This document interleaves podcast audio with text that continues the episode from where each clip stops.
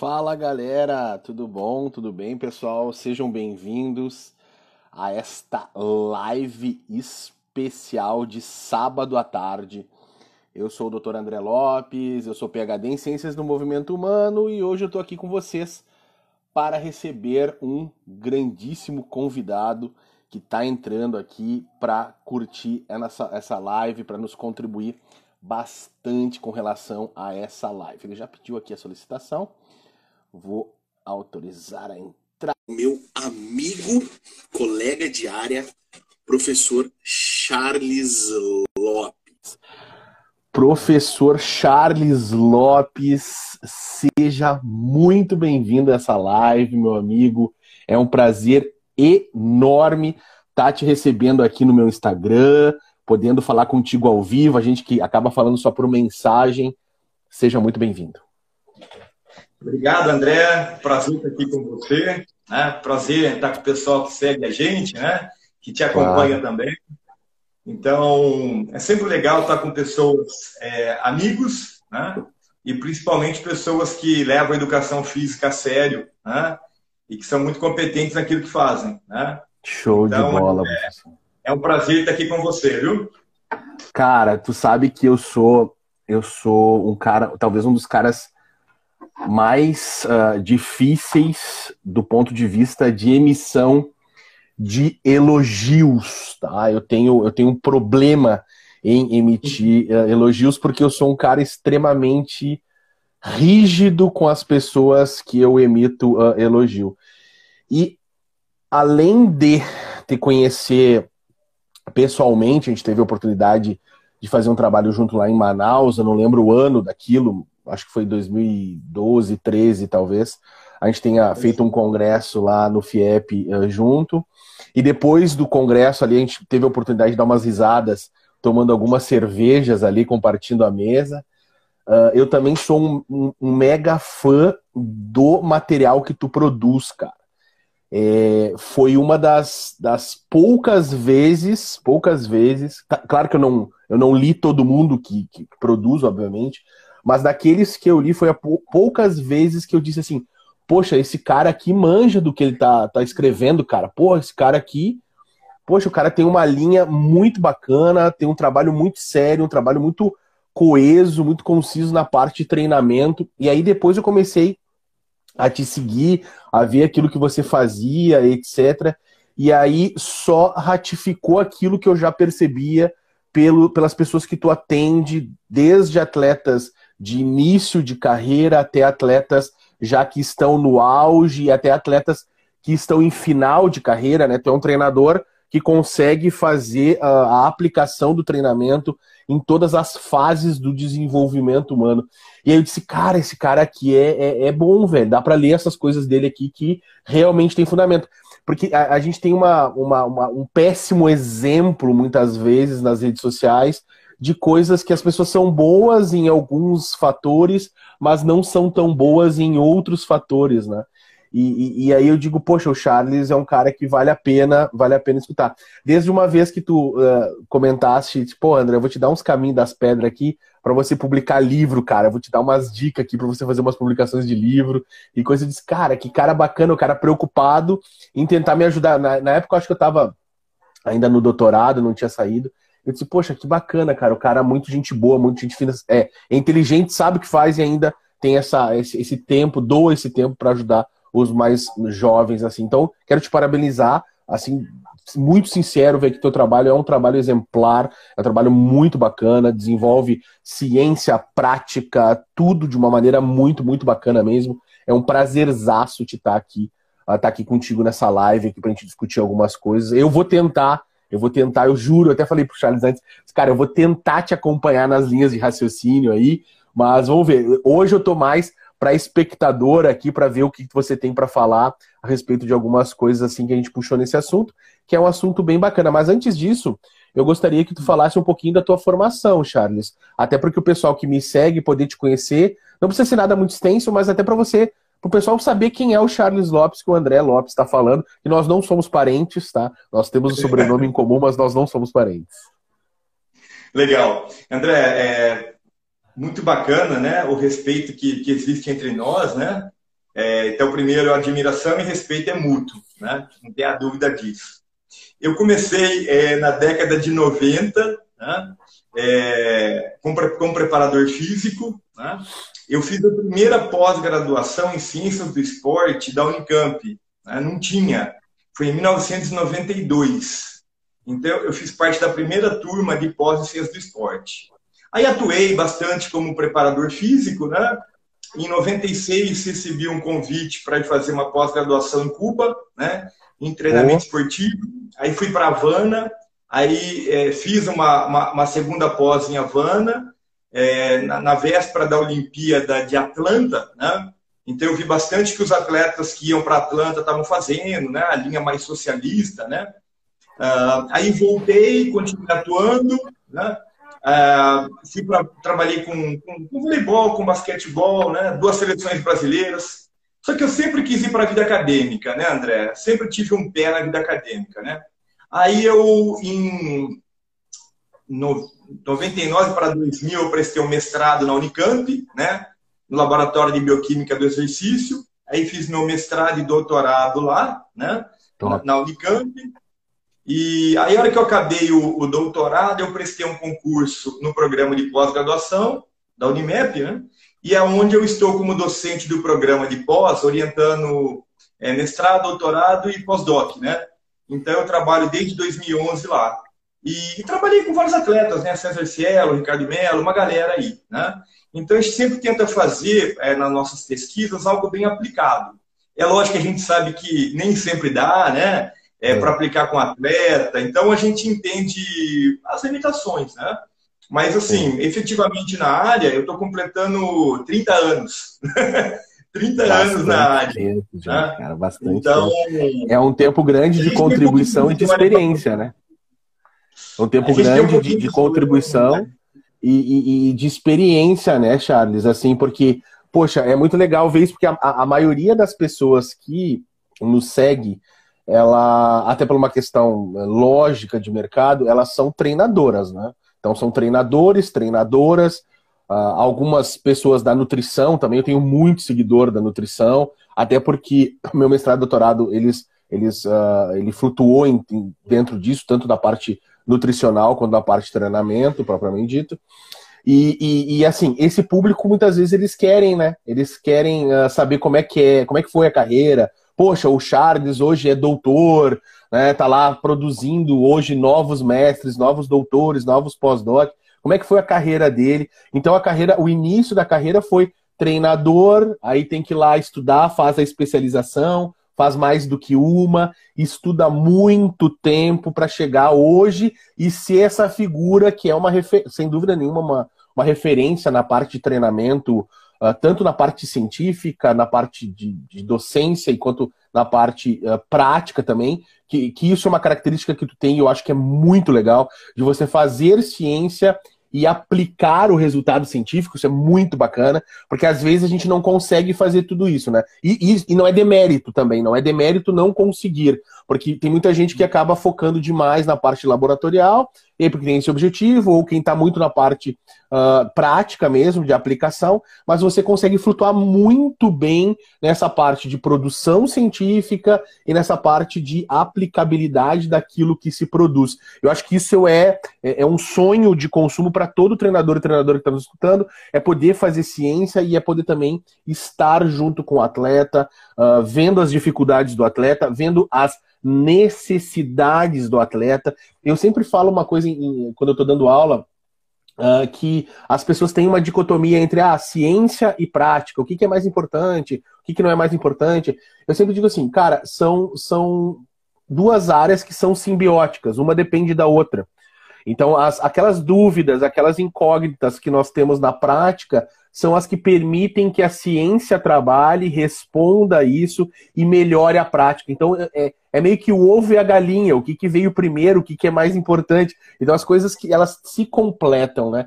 E às vezes eu, eu, eu vejo que alguns cientistas uh, focam demais na parte uh, teórica e esquecem de responder algumas perguntas da prática. Eu acho que é super importante, ciência de base, de maneira alguma eu estou denegrindo essa parte, mas eu acho que também precisa ter aquelas pessoas que fazem uma, com maestria essa, essa interface entre a prática, a ciência, a ciência respondendo à prática, a prática gerando dúvidas para serem respondidas pela ciência. E eu, e eu acho que tu é um, é um exemplo mais, mais claro dessa, dessa interface uh, bacana, que, é, que é, uma, é, um modelo que eu tento fazer, é um modelo que eu busco fazer, é conseguir interpretar bem a ciência, produzir bem a ciência, mas entregar alguma coisa bem palatável, uma coisa bem prática para quem está na ponta ali, coisa.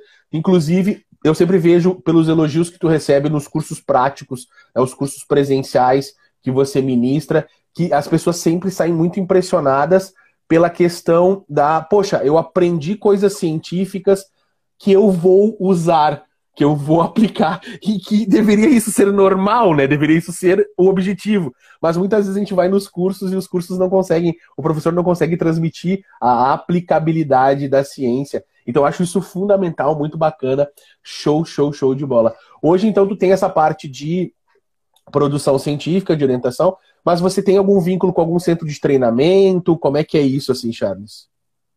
É, hoje eu, eu tenho uma, um, um contato muito próximo, né? onde eu ajudo a comissão técnica da equipe de tênis aqui em Campinas, da Ípica. Então, tem uma comissão técnica, preparador físico, e eu dou uma, uma assessoria para essa equipe aqui em Campinas, uhum. né? Uh, também tem uma, uma parceria muito boa com um time de futsal, chama Pulo do Gato, que disputa o campeonato paulista e brasileiro, onde eu dou uma, uma ajuda para o preparador físico. É, é, o time aqui de Campinas. E também trabalho com atleta é, do time do, do Renata, da Superliga, né, onde orienta a periodização da preparação física dele. Né? Então, mesmo sendo uma equipe é, coletiva, né, uhum. a gente faz um trabalho individualizado com, com atleta que a gente é da assessoria. Né? É, quem tiver a oportunidade, depois o Charles vai falar um pouquinho a respeito disso, de ler o material do Charles sobre periodização, é muito legal, cara. Assim, tipo, vale a pena mesmo. Porque, assim, tem algumas coisas que hoje são ditas como novidades, e o Charles já fala nos seus livros há bastante tempo lá. Então não é, não é novidade, não, né? Então tem muita coisa lá que já tinha sido discutido, já estava sendo discutido e aplicado, que estão muito em voga, que estão aí em discussão, são coisas muito, muito, muito legais. E uma das coisas que também são, é legal na tua formação, Charles, é que tu, além de ter feito a parte de especialização em treinamento desportivo, ido para Cuba, visto a prática, etc., o teu mestrado e doutorado foi na área da bioquímica. O que, que tu pode nos dizer a respeito da importância de um preparador físico, de uma preparadora física, de um treinador, de uma treinadora, uh, do ponto de vista de entendimento de bioquímica? Você acha que isso mudou positivamente a tua carreira? Fez tu ter uma visão mais amplificada, menos amplificada? Conta um pouquinho para nós a respeito disso aí. Legal, André. A sua pergunta é, é, é tem o maior prazer em responder. Eu falo que tem é, dois Charles profissionalmente. Eu, antes de entender bioquímica e depois que eu fui entender bioquímica. Tá? É, eu fui dar uma palestra sobre preparação física no laboratório de bioquímica da Unicamp. E aí eu lembro que quando eu falei de preparação física tal, eles me trataram muito bem só que aí eu comecei a perceber o quanto eu era um zero à esquerda em bioquímica. Eu falei, meu Deus. Ah, mas tu foi dentro do departamento de bioquímica falar sobre esporte, né? Ah, eu falei, como, como, eu sou ruim, né? Aí é, pintou a oportunidade de eu estudar bioquímica. Né? Aí a minha orientadora na época falou, Charles, você tem uma visão bem eclética sobre o treinamento, né? você transita bem. Só que você tem problemas de bioquímica, né? Conceitos Aí... importantes que, que não estavam consoantes com, com a ideia. Exato. E aí o que, que eu fiz? Fui fazer meu mestrado em bioquímica, é, amei tanto que fiz meu doutorado em bioquímica. E interessante, André, uh, no, quando eu fiz o colegial, o meu trauma era a disciplina de química. Eu falei, meu Deus, era química. Hoje, a disciplina que eu mais gosto é a disciplina de bioquímica do exercício, onde eu explico a reação química e tal. Eu falei, meu Deus, claro. como o mundo dá voltas, né? É, mas eu, eu, já vou, eu já vou te dizer o porquê que isso acontece. É. Eu vou dizer, geralmente a gente gosta passa a gostar daquilo que a gente entende. E a gente só entende aquilo que a gente se expõe. Então, como você não tinha uma habilidade em química, era o que você precisava estudar, melhorar né, na sua carreira. Quando você foi estudar a bioquímica, você teve contato com ela, você aprendeu ela e agora você só pode gostar daquilo que você sabe. Então é natural isso. Geralmente a gente se apaixona pelas nossas falhas. Por quê? Porque nós vamos buscar correr atrás dela e o aprofundamento nessas falhas faz com que a gente conheça a fundo a matéria. E quando a gente conhece, a gente acaba gostando, não adianta. Né? É impossível alguém gostar de matemática, por exemplo, na escola, se, ela, se ele não entende a matemática. E a pessoa diz, pô, tá aqui, ó, como é que você não consegue fazer isso aqui? Poxa, eu não consigo, eu não gosto, não tem como eu gostar daquilo que eu não consigo. Então eu preciso me aproximar, eu preciso me aprofundar, e aí acaba se envolvendo. Geralmente, cara, eu tenho conversado com, eu converso com bastante gente. Geralmente, quando eu vou ver o cara é especialista, muito bom em treinamento, o cara é muito bom em bioquímica, o cara é muito bom em fisiologia, você vai ver que na graduação essas eram as matérias que ou não ele não teve, fez falta na formação, ou ele teve que buscar como um, um, processo de melhoria de carreira. Então, geralmente, você, você vai se aprofundar e vai se tornar bom naquilo que é o seu ponto fraco, né? Você vai tentar corrigir ele e aí essa coisa cresce realmente em, em cima da, da, da, carreira. Muito, muito legal. O pessoal interagindo aí, o pessoal interagindo conosco, a gente mandando um beijo, o pessoal do, do, do, do Pulo do Gato aí já mandaram um beijo, futsal, papapá, muito, muito, muito legal.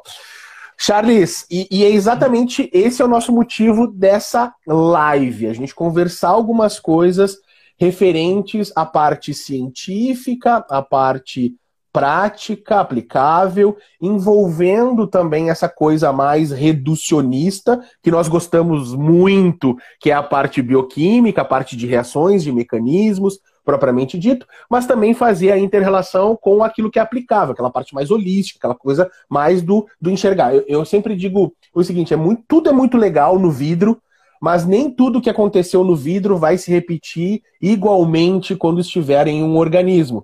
Por questões muito simples, os organismos, eles acabam recebendo influências e percebendo essas influências de maneira completamente diferente do que aquele músculo, aquele rato que está lá no ambiente controlado, que está lá no laboratório. E muitas vezes as pessoas uh, extrapolam os resultados né, do in vitro, do in vivo em animais, para os seres humanos, né? Tenta fazer uma, uma um, um, salto direto daquilo que é encontrado na bioquímica experimental, já direto para a parte prática e aplicável. E o nosso assunto dessa live é um assunto extremamente bacana, um assunto que uh, em vários, várias graduações, pós-graduações, academia, centro de treinamento, uh, fica em dúvida, que é a questão do treinamento mais oxidativo, treinamento mais dito aeróbio, de endurance, versus, e aí é versus mesmo, né? Contra o treinamento de força, para ganho de força, ganho de potência, ganho de hipertrofia muscular, que é, infelizmente ou felizmente, é uma área que muita gente acaba buscando essas respostas de forma geral. Então a nossa live ela vai exatamente tentar responder essa questão. Será que é possível fazer fazer o treinamento de endurance, o treinamento aeróbio, seguido do treinamento de força, ou treinamento de força, seguido do treinamento aeróbio, sem que haja a colocação da palavra concorrência no pior sentido possível que ela possa ter, no sentido de antagonismo. Ah, concorrente. Se eu colocar o aeróbio, eu prejudico força. Se eu colocar força, eu prejudico o aeróbio. Então a ideia é a gente tentar discutir isso aqui com vocês. E aí eu gostaria gostaria rapidamente de, do pessoal que está aqui nos assistindo, nós estamos flutuando em torno de 50 a 60 pessoas aqui assistindo conosco. Eu gostaria rapidamente, rapidamente, que vocês colocassem aqui, escrito aqui embaixo, hashtag aeróbio versus força. Coloca para nós aí, hashtag aeróbio versus força para que outras pessoas que estejam buscando essa hashtag depois também possam assistir essa live. Então, por gentileza, pessoal, coloquem aí hashtag aeróbio versus força. Diego Vante, meu ex-aluno amigo, tá morando na Itália, não pegou Covid, não pegou Covid. Isso aí, ó. O Gemiato já colocou aeróbio versus X força, né? Aeróbio versus força. Muito obrigado, Gemiato. Excelente. Coloquem para nós aqui a hashtag aeróbio versus força.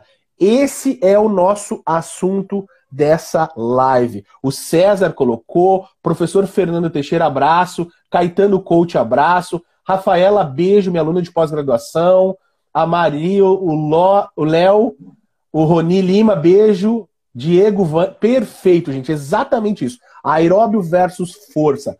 Professor Charles, por gentileza, por onde nós vamos começar?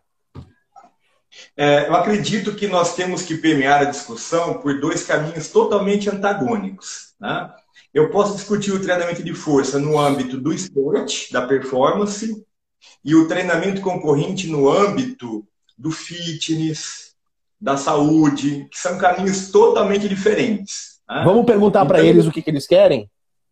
Vamos perguntar o que, que eles querem que a gente comece? Pessoal, olha só, nós, temos, nós podemos essa, começar a nossa discussão seguindo dois caminhos. O que, que vocês preferem? Vocês preferem que a gente comece falando sobre desempenho ou comece falando sobre saúde? É, desempenho, um e o outro é o que, Charles, que tu separou? Fitness? É, performance ou fitness. Tá, performance ou fitness. Escrevam aí. Performance ou fitness. Performance ou fit. Ó, tá rolando esporte. Saúde, esporte, saúde, fitness, saúde, desempenho. Tá, tá empatando esse negócio. A Kátia falou sobre performance, performance, performance, fitness. A Ludmilla, beijo, Lu. Fitness, fitness, depois performance. Performance. Caramba. Gente, vamos começar por performance, tá? Vamos lá, vamos, porque tá muito equilibrado isso aí. Beleza? Vamos começar por performance, Charles. Vamos lá. Então vamos lá. Uh, quando a gente fala em performance, eu tenho que analisar primeiro a característica da modalidade. Se é uma modalidade de fundo, se é uma modalidade de curta duração e alta intensidade, tais como as provas de velocidade 100, 200, 400, saltadores, né? Ou se é modalidade coletiva. Então, são três caminhos, né? Fundo, esporte coletivo e prova muito rápida, né? Então, eu, tenho que, eu preciso entender as vias metabólicas, as necessidades de cada via, se tem uma característica mais glicolítica aeróbia, se tem mais característica de produção de força, potência e velocidade. Então, de uma maneira resumida, bem resumida, a capacidade que é mais prejudicada no âmbito da performance é a potência. Né? Então, não é a produção de força e não é hipertrofia. Tá? Então, o que a literatura tem mostrado?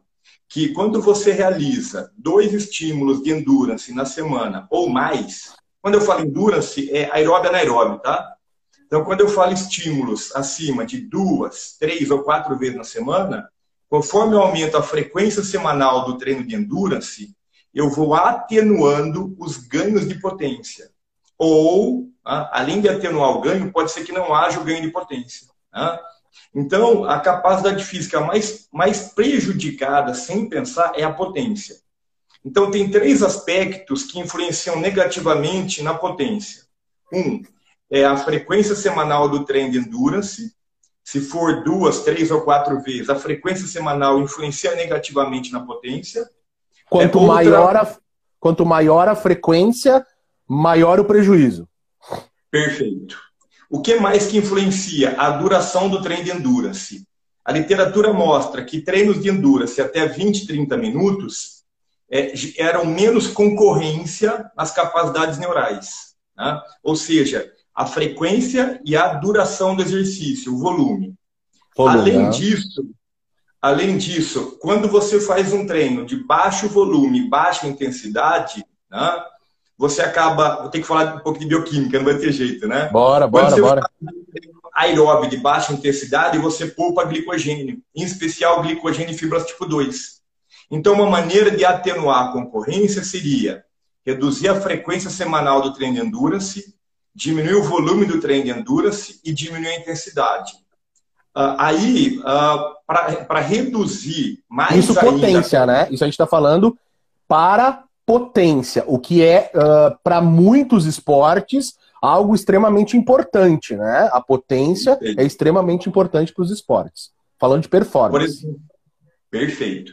Por isso que eu estou focando na potência. Né? Uhum. Então, esportes coletivos e individuais de curta duração. Daqui a pouco eu discuto de longa duração. Né? Uh, aí a literatura tem investigado o que, que concorre mais. Se é o treino de força junto com a endurance ou quando você dá seis horas entre um treino e outro, 24 horas entre um treino e outro, né? ou mais de 24 horas. É, eu, eu vi que um que trabalho tem... a respeito disso. Eu vi um trabalho a respeito disso, uh, exatamente nessa questão da potência, e que, uh, teoricamente, uh, com intervalos entre 6 e 24 horas, essa, esse impacto na potência passa a ser menor, passa a ser menos traumático, vamos colocar assim. Perfeito, exatamente. Nós lemos o mesmo trabalho, né? Eu acho, então, não sei, talvez do Kevin Murati, pode ser? É esse. Eu, é. é. tá, eu peguei do, do Murati para dar uma lida. Uhum, show de bola.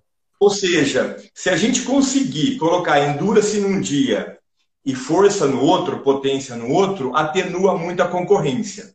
Uhum. Porém, quando a gente vai para modalidades de longa duração, por exemplo, quem corre meia maratona, maratona, o treino de força não tem problema em ser concorrente com a endurance, porque o treino de força e potência ele é auxiliar no desempenho da endurance, mas não determinante. Sem dúvida. Então, é, quando a gente fala em modalidades de longa duração, é, não existe o problema da concorrência, mas existe o problema da concorrência quando é esporte coletivo ou modalidades individuais de curtíssima duração. De uma maneira. Entende? Porque, porque automaticamente é, vamos, vamos, vamos tentar pontuar para a galera. Perfeito, eu concordo, até porque é, a gente não iria, de maneira alguma, fazer qualquer uh, extrapolação de informações que não estivessem na literatura, né? Então eu digo assim, vento que venta aí, venta cá também, né? Então, tipo assim, a leitura que tu fez aí eu também faço aqui. Então não tem grandes. Quando a gente lê coisas muito parecidas, boa ciência, as informações elas acabam se encaixando. Então, assim, vamos pontuar. Para performance, na valência potência, porque é uma das valências mais importantes para o desenvolvimento do desempenho, da, da performance esportiva, nós vamos ter uma concorrência do aeróbio sobre essa potência quando eu aumento o número de repetições semanais e quando eu aumento a duração dessa atividade de endurance. Então, muitos treinos muito longos prejudicam a potência. E quando eu dou intervalos maiores de 6 horas, que podem variar de 6 a 24 horas, dependendo de quem, do esporte, etc., essa concorrência diminui. Então, se eu alternar os treinos de endurance com os treinos de força e potência, o prejuízo é menor, isso? Perfeito. É essa Ótimo. leitura então, que eu faço também. Só, só para a galera poder, quem está anotando ali, anota bem direitinho essa parada toda. Bom, eu, eu, tenho, eu tenho algumas coisas para pontuar a respeito disso, porque, uh, porque percepção da tua fala, tá? E aí, uh, ratificando aquilo que eu tinha lido, uh, a gente falou de volume de treino, propriamente dito. Então a gente falou de muitas sessões semanais, e nós falamos também de duração. São duas variáveis que automaticamente mudam uma da, das coisas que eu acho mais importante, pouco trabalhadas e pesquisadas, que é a questão do trabalho total. Eu não estou falando do volume total, mas estou falando do trabalho. Estou falando do gasto energético total. Tu chegou a ver alguma coisa fazendo referência a essa variável? Por que, que eu te pergunto isso? Porque até no próprio uh, artigo de revisão do Murat, uh, ele fala o seguinte: olha, uh, quando você tem uma carga de proteínas, quando você tem uma carga calórica adequada, você tem um impacto menor desse, dessa concorrência. Então, assim, dentro dessa casca, e aí voltando para questões da bioquímica, quando a gente fala de treinamento, nós estamos falando de estímulos mecânicos que automaticamente gastam energia, gastam reservas de glicogênio, gastam toda. E essas, e essas sinalizações bioquímicas elas estão muito a ver com essa com a sinalização da AMPK, né, da adenosina monofosfato quinase, que ela é um sinalizador principalmente de adaptações uh, ditas aeróbias, né, por ter uma, uma ligação muito com o PGC1-alfa, etc. Mas ela está muito envolvida com, com um gasto energético da célula. Eu pergunto o seguinte: e se nós tivéssemos um trabalho que mostrasse essa relação de maior volume, de maior uh, tempo de exposição ao exercício, mas nós compensássemos de maneira quase que uh, perfeita a, a, reposição de energia, a reposição da carga energética, será que nós teríamos esse mesmo efeito? Porque me parece às vezes que alguns trabalhos que mostram uma concorrência um pouco mais severa, eles não têm essa preocupação de energia. O que, que tu, sendo mestre e doutor em bioquímica, o que, que tu imagina dentro desse aspecto aí, cara? Você tocou num aspecto muito importante, André, muito importante. A maior parte dos trabalhos que eu vejo discutindo treinamento concorrente, eles não fizeram um inquérito nutricional. Isso é um problema. Eu acho que é uma falha também. É, ou seja, como que foi cada grupo em relação ao aporte calórico de carbo, de lipídio e proteína? Então eu vejo que há uma carência muito grande nos estudos de treinamento concorrente em relação à questão nutricional.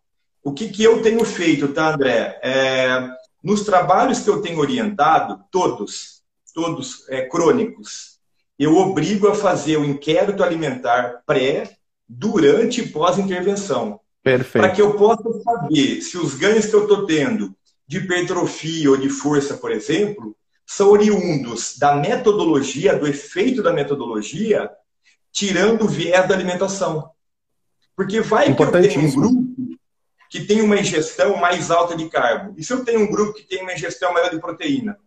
Então eu vejo a maior parte dos estudos de concorrente, eles não se preocupam em fazer né, o inquérito nutricional, pré-intervenção, no meio do, do período de intervenção e no final. E eu acredito que talvez a gente tivesse algumas diferenças nos resultados se esses controles fossem feitos, viu? Sem dúvida nenhuma, eu concordo plenamente contigo. Eu acho que assim, eu, eu tenho, eu por, por eu ter trabalhado no mestrado, doutorado com nutricionistas fantásticos, assim, uh, porque eu trabalhei com, eu trabalhei com uma, com hormônio e eu trabalhei com hormônio da fome. Então, assim, não tem como você trabalhar com hormônio da fome e não associar um nutricionista no teu time, né? Não tem como. Então, eu tive nutricionistas muito bacanas, assim, trabalhando conosco. E uh, a gente tem. Eu acabei aprendendo algumas críticas frente a essas composições uh, de estudos que envolvem esses recordatórios. Classicamente, a gente tem o recordatório de 24 horas, né? Classicamente, a gente tem o recordatório de três dias.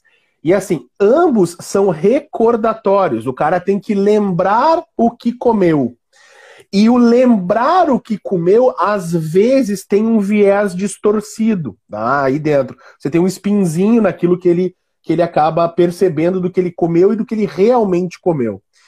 Inclusive, alguns trabalhos na literatura colocam que esses questionários podem apresentar erros de até 37%. Então é, é, é, é, bem é, é grave você botar um erro de 37% num questionário alimentar. E, e isso é engraçado, que assim, é 37% de erro, e quem erra mais são mulheres. As mulheres distorcem mais aquilo que realmente comem. Homem já não, homem já, ah, eu comi torresmo, eu comi não sei o quê, o cara coloca lá mesmo que ele comeu. A mulher, ela já esconde um pouquinho essa relação mais do que o homem. Aí não se sabe se essa, esse esconder do relatório ele é mais por uma questão uh, consciente ou subconsciente. A gente não, não tem essa, essa definição.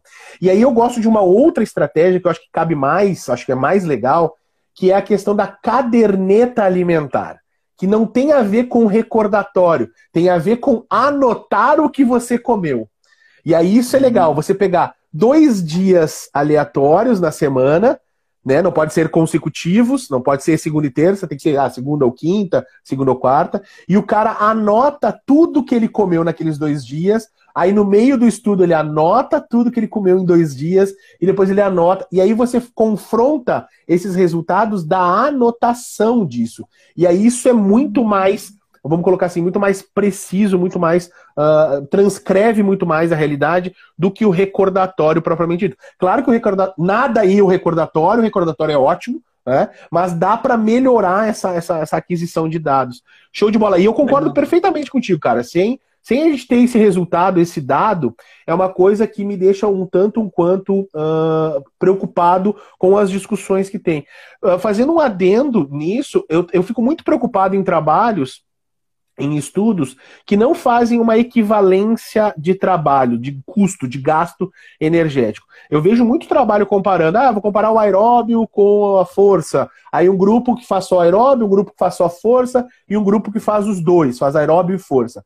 Aí o cara vai lá e faz aeróbio uh, 30 minutos. Aí força, ele faz também 30 minutos. E aí, para fazer a comparação entre aeróbio e força, ele faz 60 minutos. Aí você já tem uma quebra absurda do gasto calórico. Eu não é, é, é meio que inocência da minha parte não entender que o grupo que fez mais trabalho, que gastou mais energia, vai tá mais, ter mais resultado. E também é muita inocência da nossa parte fazer uma equivalência de, uh, de trabalho usando tempo. A gente entende que o gasto energético de 30 minutos de aeróbio é bem diferente do gasto energético de 30 minutos de força. Então, não seria a variável tempo muito legal para a gente usar. Eu gostaria de ver mais trabalhos com a variável trabalho total refletido em quilojoules ou quilocalorias, mas com esse controle mais, mais forte. Tu tem visto isso no trabalho concorrente, alguma coisa, alguma referência nisso? Muito pouco, muito pouco. Né? Muito pouco. Tem um trabalho do pessoal é, antigo já, é, do pessoal da USP, né, que eles é, analisaram as vias de sinalização, AKT, MTOR, MPQNASE, né, que tentaram fazer algo mais próximo. Né, é, o grupo do pessoal do Grinovich, mas isso acho que foi em 2000 e, ah, 2008, 2009. Né? Uhum. Mas não, o pessoal não tem se preocupado muito não, viu, André? Tá? Uh, eu, acho que essa é uma, eu acho que essa é uma das saídas bem legais, assim, o pessoal começar a controlar essas coisas. Que olha só que interessante, né, André? Imagina só. Que, vamos supor que eu não estou comendo o carboidrato correto, a quantidade correta. Uhum. Aí eu vou lá, faço treino de endurance e de força. Só que daí no dia seguinte, como eu estou com déficit de glicogênio muscular e hepático, eu vou com menos glicogênio. Aí Sim. eu vou com menos glicogênio, em primeiro lugar, altera a razão cortisol e testosterona pode ser que eu tenha valores muito mais altos de cortisol do que testosterona, devido a menor recinto de glicogênio. A hora que o cara vai treinar, ele está com desbalanço hormonal, está com menos glicogênio, e aí o resultado dele não é bom. Aí fica a pergunta: o resultado não foi bom porque ele fez endurance? O resultado não foi bom porque ele não porque repôs não energia. É exato. É essa, é, essa é. é. a pergunta de um milhão de reais, meu amigo. Essa é a pergunta de um milhão de reais. Porque as pessoas vêm é. falar. Eu vejo muita gente puxando rota bioquímica, tá? Pra, pra, sendo muito, muito pragmático, assim, a galera gosta mais dessa coisa da, ah, porque a AKT, a mTOR, a MPK, e fica puxando setinha e mostra e organiza. Não, eu acho muito legal, eu adoro a bioquímica, eu sou um cara de, de, formação reducionista, gosto de brincar com isso e estudar isso. Mas se tu não tiver energia nessa bagaça, pode botar fora esse negócio. Tu tem que ter energia, não tem como. Você tem que ter lá o glicogênio, como você bem falou, né? Você tem que ter a reposição desse glicogênio. Você tem que ver, poxa, uh, se eu não tenho um cálculo adequado de treinamento, de gasto energético, como é que eu vou repor? E se eu repor a mais? Porque tem aquele cara que repõe, que come a menos, né? Ele vai comer menos do que ele realmente precisa, mas tem aquele cara que é o hiperfágico, que come a mais. E aí, se ele come mais, ele já pode ganhar mais gordura. E aí, será que essa gordura está sinalizando mais citoquinas ou não? Será que ela está atrapalhando ou ela não está? E aí, daqui a pouco, tu tem um processo inflamatório instalado e tu está dizendo, não, o problema é do, da concorrência. Então, eu acredito que esses são pontos que o treinador próprio. Por isso que eu, eu, eu admiro o teu trabalho, eu gosto porque tem essa visão mais amplificada graças à tua formação, né? De, de poder enxergar. Porque assim, eu, eu sempre falo umas coisas assim, cara. Uh, se você tem uma ideia muito boa, muito boa, uma ideia genial, uma ideia que realmente seja vanguardista, mas você compartilha ela com pessoas que não têm a capacidade de entender a tua ideia, ela não serve de nada. Então não adianta você ser muito bacana, muito inteligente em uma terra de pessoas que não dão valor a isso. E aí eu, eu, eu acho, eu tenho visto sistematicamente, que as pessoas pouco entendem essa relação que você expôs. Elas, elas se preocupam com vários outros pontos, mas elas não se preocupam com coisas simples, simples entre aspas, claro, mas que é a reposição energética para o próximo treino. Será que a demanda energética permitiu que as adaptações de ambas as vias sejam completadas, sejam promovidas? Então, eu acho que é um assunto muito, muito, muito legal. Muito legal. E aí, André, quando o pessoal fala em via de sinalização, né? Ah, mas quem está quem tá sendo ativada mais, né? Quem está sendo mais prejudicada? MPQNAS ou mTOR? Só que a maior parte dos estudos foram agudos e não crônicos. Então o cara vai lá, ele faz um time course né, da, da, da, ativa, da fosforilação e ativação da, MP, da MPK e da mTOR, da AKT, da P70 SC esquinase pós-treino. Logo após, 30 minutos, uma hora, duas horas, três horas. Só que o que a gente tem discutido é que essa maior ativação, né, ou de uma via ou de outra, isso é agudo. Só que isso não se reflete cronicamente. E nesse estudo que o Saldanha publicou, ele mostrou Beijo, que mesmo o grupo que teve concorrência, mesmo tendo maior ativação de mTOR e de AKT, né, é, isso não refletiu em mais ou menos hipertrofia. Né? Isso é um ponto problemático. As pessoas elas fazem. Cara, assim, a, a lógica fisiológica, bioquímica, eu acho que ela é bacana, mas ela tem algumas limitações. Vamos lá, vamos colocar alguns pontos nos i. Se nós temos uma sinalização maior de RNA mensageiro, isso significa que houve um aumento de sinalização de RNA mensageiro. Não significa outra coisa, porque você está medindo RNA mensageiro. Só que as pessoas pensam, ah, aumentou o RNA mensageiro. Ah, então houve aumento da síntese de proteínas. Opa, só um pouquinho. Você está é. me dizendo que houve aumento do RNA mensageiro. Ele tem que ir lá no ribossomo, ele tem que ser traduzido, ele tem que captar as questões de aminoácidos para produzir a proteína e essa proteína ainda quando produzida ela tem que ser funcional, ela tem que realmente estar tá incorporada. Então você está prevendo, a, minha avó diria, tu está contando com ovo no cu da galinha. E não é bem assim que a banda toca, porque já tem vários trabalhos colocando mostrando que mesmo você tendo uma sinalização de DNA para ter o RNA mensageiro, para ter os microRNAs, toda essa parte de sinalização, você pode esbarrar numa questão ribossomal. O teu ribossomo perde força com a idade, você sintetiza menos proteínas, algo que me parece extremamente natural e normal para uma organela, pelo envelhecimento da célula de forma geral.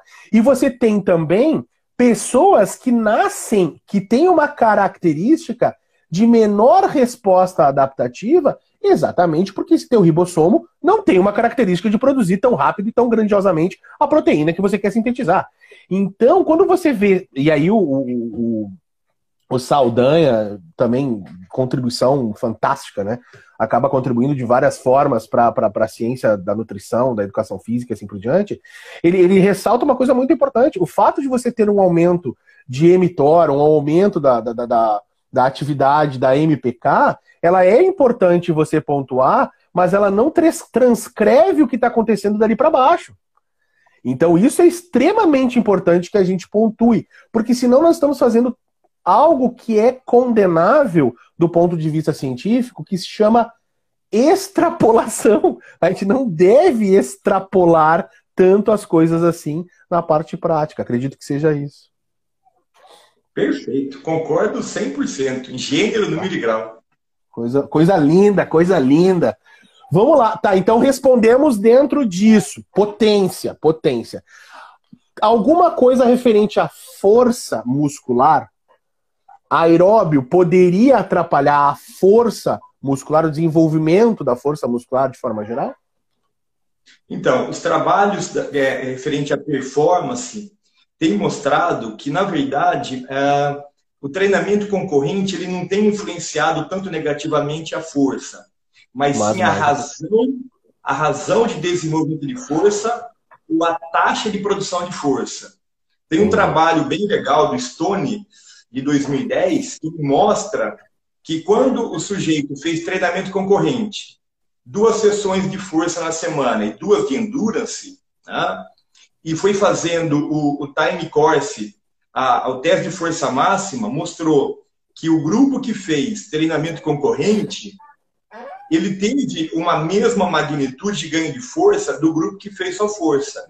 Só que a hora que ele analisou a taxa de produção de força, a razão de desenvolvimento de força, quem ganhou mais foi o grupo que fez isolado e não o grupo que fez concorrente. Uhum. Então, se eu tenho um esporte que eu preciso produzir força, mas produzir força mais rápido, a taxa de produção tem que ser mais rápida. Né?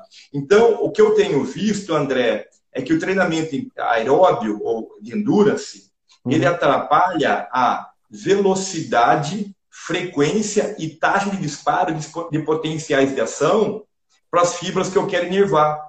Então, a maior concorrência que eu tenho sugerido é a concorrência neural. Né? Sim. Então, você mexe na taxa de disparo. Então, é, se eu estou pensando em frequência, taxa de disparo de potencial de ação, eu estou perdendo mais na potência do que na força. Porque Sim. força ele vai produzir. Só que a questão é a velocidade dessa força vai ser prejudicada. Perfeito. Então, e muitos esportes eu preciso não de mais força, mas eu preciso produzir força mais rápido. E aí o, o trabalho de endurance não é que vai deixar o cara menos forte, só que vai ter um delay nessa produção de força. E, e, extrapolando esse resultado agora, uh, não extrapolando no sentido de tentar imaginar cientificamente isso, mas levando esse resultado da performance para a vida real, por exemplo, em sujeitos que, que precisem ou perdem drasticamente essa, essa potência, essa velocidade de disparo, isso também poderia ser aplicado na saúde, né? Uma pessoa ela sendo forte, mas uma forte que tem uma resposta de produção de força mais rápida, mais veloz, permitiria, por exemplo, eu vou criar um exemplo, tá? Um exemplo que pode estar equivocado, mas, por exemplo, um idoso que ele sofre uma queda e se ele tiver uma resposta muscular mais rápida na produção de força, talvez ele minimize, ele evite essa queda devido a essa, essa resposta. Pode ser por aí? Perfeito. Perfeito. Show, show de bola. Perfeito. Show de bola. Incrível, cara, incrível, muito legal. É, eu, eu, eu, peguei um artigo de, 2010, de 2018 do Petré, tu já deve ter lido esse, esse, esse artigo do Petré. Ele fez um trabalho bem legalzinho, cara. Ele pegou atletas, alto desempenho também, assim, pra gente finalizar essa parte de, de desempenho e performance. E, e ele analisou uh, em 16 atletas de hockey e de rugby. Ele separou em dois grupos, tá? Ele separou uh, grupo de oito que fazia hit e força, e o outro grupo que fazia o contínuo e força. E aí, quando ele olhou a questão, uh, analisando a força uh, muscular, né, a força específica de agachamento, o treinamento de força dele era uh, de duas a seis séries, dependendo da, da, da, oscilação, durava seis semanas, três sessões por semana, a mais de 80% da 1RM. E aí, o que, que ele viu? Ele viu o seguinte, que o grupo que fez HIT e força melhorou 12% a força. E o grupo que fez contínuo e força melhorou 14% a força. Então, assim, não tendo uma diferença muito grande entre os grupos, mas mostrando que tanto você fazendo o treino de alta intensidade quanto o treino contínuo de menor intensidade, mas mais duração, a força ela é desenvolvida, que vai exatamente ao encontro que tu estava falando aí, né? Vai, vai na consonância do que você estava falando. Perfeito, perfeito. Né? Eu, ah, eu... E aí a gente precisa entender também no esporte coletivo que o esporte coletivo por si só, a natureza dele é concorrente. Tem como futebol não ser concorrente? Tem como basquete não ser concorrente? Né? É, todas as vias metabólicas estão se manifestando ali. Então, o que a gente tem discutido muito é que nós temos que intervir no treino do técnico, porque não adianta eu, como preparador físico, falar, não, eu vou atenuar o treino de endurance. Só que aí o técnico vai lá e dá um treino técnico tático de alto volume e alta intensidade. E aí o que, que o próprio Stone tem sugerido? Ó, uma maneira de tentar atenuar a concorrência da, da, das vias neurais com o treinamento concorrente técnico-tático é que naquele dia a comissão técnica se converse, onde o técnico vai fazer um treino técnico-tático mais parado, mais intermitente, com menor intensidade, e aí o preparador físico prioriza mais os treinos neurais. No outro dia, o preparador físico tira o pé do treino neural e deixa que o treino técnico tático seja por seja si só concorrente, forte. mais forte. Só que tem que ter essa conversa. Sintonia, claro. Eu faço um treino altamente neural, de é, complexo, força máxima com potência. Aí o técnico vai lá dar uma hora e meia de coletivo. Arrebentou meu treino. Né? Até, então, até, porque, até porque as adaptações que vão depender de repouso e de energia estão sendo uh, estão sendo desafiadas pelo novo treino do técnico que também é forte, que também vai depletar, que também vai sinalizar vias de forma geral. E, e que não foge muito daquela ideia de estímulo, perda de desempenho, curva de adaptação, super, supercompensação. Nesse, no meio dessa supercompensação, o técnico largou um novo treino. E aí cai tudo de novo e você vai precisar de mais tempo para gerar adaptação. E aí também existe uma seletividade, né? O organismo vai colocar como prioridade uma ou outra coisa e aí a gente tem essas discrepâncias de adaptação mais para um, mais para outra. Show de bola, muito, muito legal. Charles, eu só vou te dizer o seguinte, tá? Já Sim. se foi uma hora. Já? Já. Nossa. Só que, só que o seguinte, cara, vamos fazer o seguinte: a gente tá com 60 pessoas aqui. Uh, vamos encerrar. Se tu tem essa possibilidade, a gente encerra essa aqui, eu coloco, você deixa ela salva, e a gente abre uma agora em seguida para dar continuidade. Pode ser? Por mim, ok, sem problema. Então, vamos lá, pessoal, olha só. Então a gente vai. Espero que vocês estejam gostando. Eu tô amando, tô achando o máximo. Tô, tô conseguindo discutir algumas coisas que uh, no meu no meu entendimento, elas, elas, elas aconteciam e eu estou reforçando muito isso com o Charles, que é especialista, é um cara que produz, a gente vai falar de um artigo dele que ele produziu, ele produz ciência nessa área aí, então está sem dúvida nenhuma sendo excepcional, pelo menos para mim. Então, se vocês estão gostando, por gentileza, coloquem aqui como é que é a nossa hashtag? Hashtag é aeróbio vezes versus força. Coloca ali, hashtag aeróbio versus força. Coloca a hashtag pra gente, vamos bombar essa hashtag hoje aí. A hashtag aeróbio versus vezes força. E aí nós vamos voltar agora, já eu só vou encerrar essa live aqui, encerramos essa live e voltamos numa em seguida já para continuar esse bate-papo científico, agradável, gostoso com o professor Charles Lopes. Então, hashtag aeróbio versus força bombando nas redes sociais. Eu vou encerrar agora e já começo uma nova live. Abraço. Como prometido, bati o canal aqui, fechei a live e já abri nova live. Nossa, passou 60 minutos, eu nem vi passar. Espero que também vocês não tenham visto. Bate-papo incrível com o Charles aqui, Charles Lopes, professor, doutor, treinador, show, show, show, show de bola mesmo, muito, muito clarificante essa live, muito, uh, muito explicativa. Eu acho que vocês, espero que vocês estejam gostando também, porque eu tô achando o máximo. Ó, Charles já entrou, vamos dar o o pessoal tá entrando. Então, enquanto vocês estão entrando aí, não esquece hashtag aeróbio versus força. Coloca aí embaixo hashtag versus força. O pessoal tá entrando aqui, Charles. O pessoal, esperar o pessoal voltar, sempre tem um atrasinho, mas eu acho que vai voltar todo mundo. A primeira parte deu quase 500 uh, ah, espectadores, e aí as pessoas devem assim, eu, eu, fico pensando nessas coisas, né? Ah, 500 espectadores, etc, etc. Mas a gente não baixou de 60 pessoas nos assistindo. Então, é a ideia de que as pessoas elas entram na live, mas elas permanecem muito tempo em contato conosco, vendo o que nós estamos falando. Porque também não adianta você alcançar duas mil, três mil, dez mil pessoas que entra e diga, ah, não aprendi nada, não vou olhar nada, e simplesmente entra e sai. Então o pessoal tá ficando, tá fixando aqui na live. Isso é muito legal, muito bacana. Tá aí, ó, o pessoal né, entrando.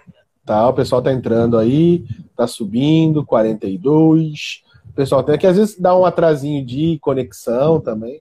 Mas muito legal. A primeira parte, então, nós discutimos as interferências do exercício, dos exercícios aeróbios, dos exercícios de endurance, na parte de força muscular, mas mostrando principalmente que existe uma concorrência na velocidade de disparo, no velocidade, na velocidade de chamamento dessa força. Então, a força máxima muitas vezes ela não é impactada pelo treinamento aeróbio, mas a velocidade que eu alcanço essa força máxima, ela pode ter um prejuízo, ela pode ter um delay, um atraso. E isso atrapalha principalmente esportes de potência, esportes que dependem dessa reatividade mais alta, de forma geral. Isso, Charles?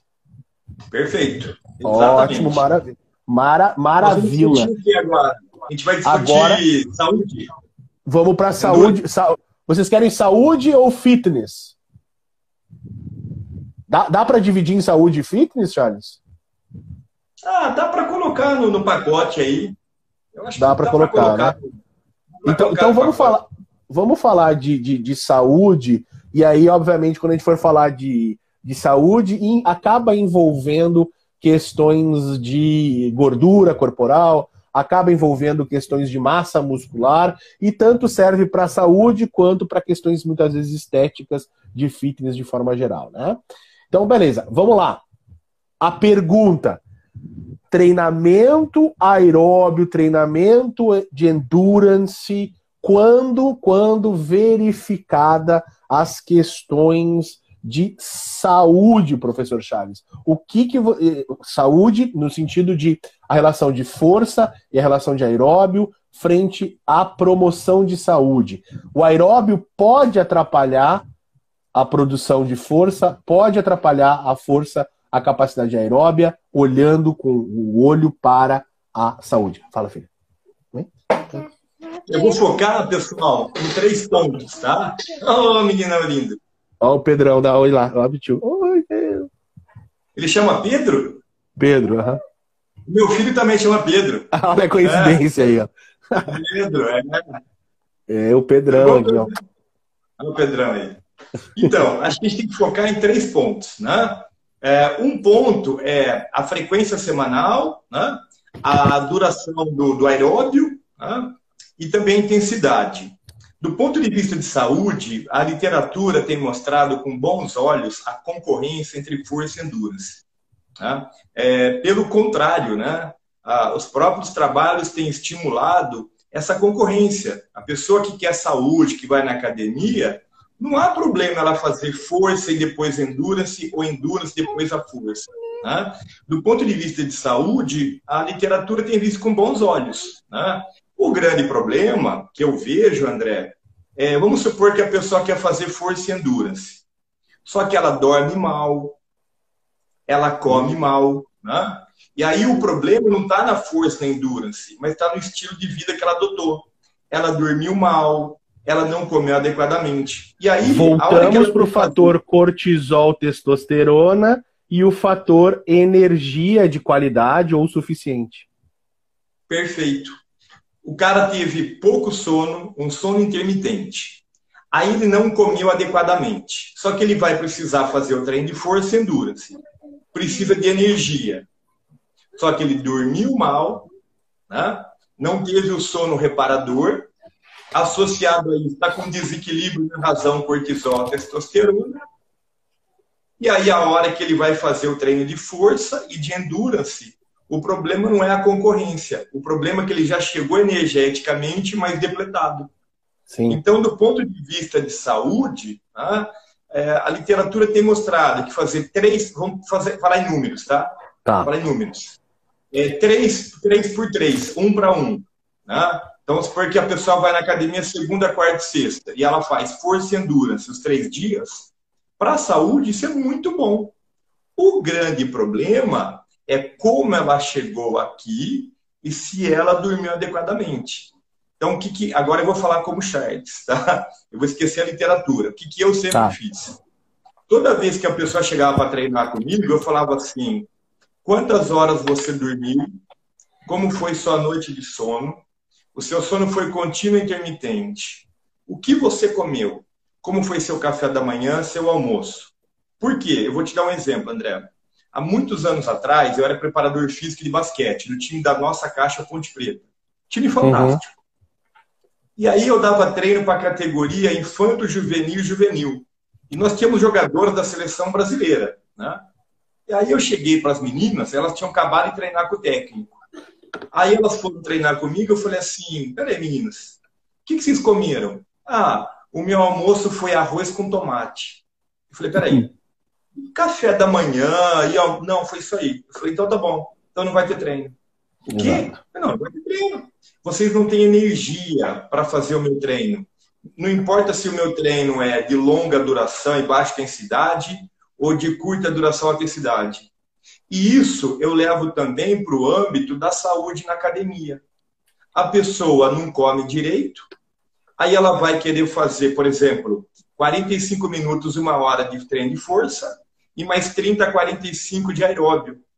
E aí ela, ela acaba o treino e fala assim: ai, o treino está pesado demais. Não é que está pesado demais, ela não está conseguindo comer. Né? Ela não está colocando energia para dentro. Então, do ponto de vista de saúde, resumindo, o treinamento concorrente ele não é maléfico, ele é benéfico. Desde que eu tenha o número de horas correto de recuperação e que eu tenha o aporte calórico necessário para ter energia para treinar. É, é, Charles, é, eu, eu, tenho batido muito nessa questão do cálculo, tá? Eu, eu acredito que nós vamos ainda viver ah, uma, uma era onde as pessoas irão fazer a prescrição de treinamento a partir do gasto energético que a sessão demanda. Então o cara vai chegar lá e dizer assim: bom, legal, eu vou prescrever, vou fazer a periodização. Então a periodização da força ah, legal. Então eu quero gastar com esse treinamento X calorias, nesse outro eu quero gastar Y calorias, nesse outro Z calorias. Tendo essa informação de gasto calórico, eu tenho controle de progressividade e regressividade quando eu precisar usar isso na minha prescrição de treinamento, na minha periodização.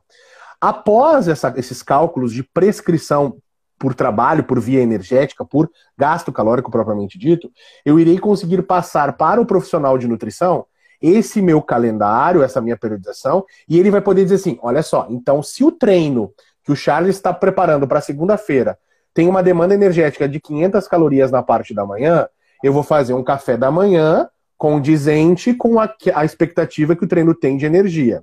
E após esse treinamento, eu vou colocar uma energia que permita a recuperação fisiológica, tanto na questão bioquímica ou estrutural anatômica, para essas 500 calorias. Então a gente começa a ter uma precisão um pouco maior daquilo que eu vou ter de treinamento, então eu entendo a demanda energética que eu preciso e também a demanda energética recuperativa que eu preciso. Porque se eu tiver em qualquer um desses dois pontos uma falha de entrada de energia, tanto para a prática do exercício quanto para a recuperação daquilo que o exercício promoveu, eu vou ter uma adaptação precária, complicada, que não vai dar certo. E isso vai gerar um desequilíbrio total no planejamento todo lá na frente. Porque vai ter dias que esse cara vai comer o suficiente, vai ter dias que esse cara vai comer em déficit, vai ter dias que esse cara vai comer de sobra. E de três dias, apenas um ele acertou, que foi quando ele comeu o suficiente. Então, você acertar 33% apenas da prescrição dietética é muito pobre. É muito pobre. A gente tem que ter mais precisão nesses aspectos. E isso, aí as pessoas devem pensar: não, então isso é muito importante a presença do profissional de nutrição. Sim, mas o profissional de nutrição, se ele não tiver a informação correta vinda do treinador e da treinadora, que é a demanda energética da sessão, ele fica de mão amarrada. Ele está chutando os valores. E não pode ser chute.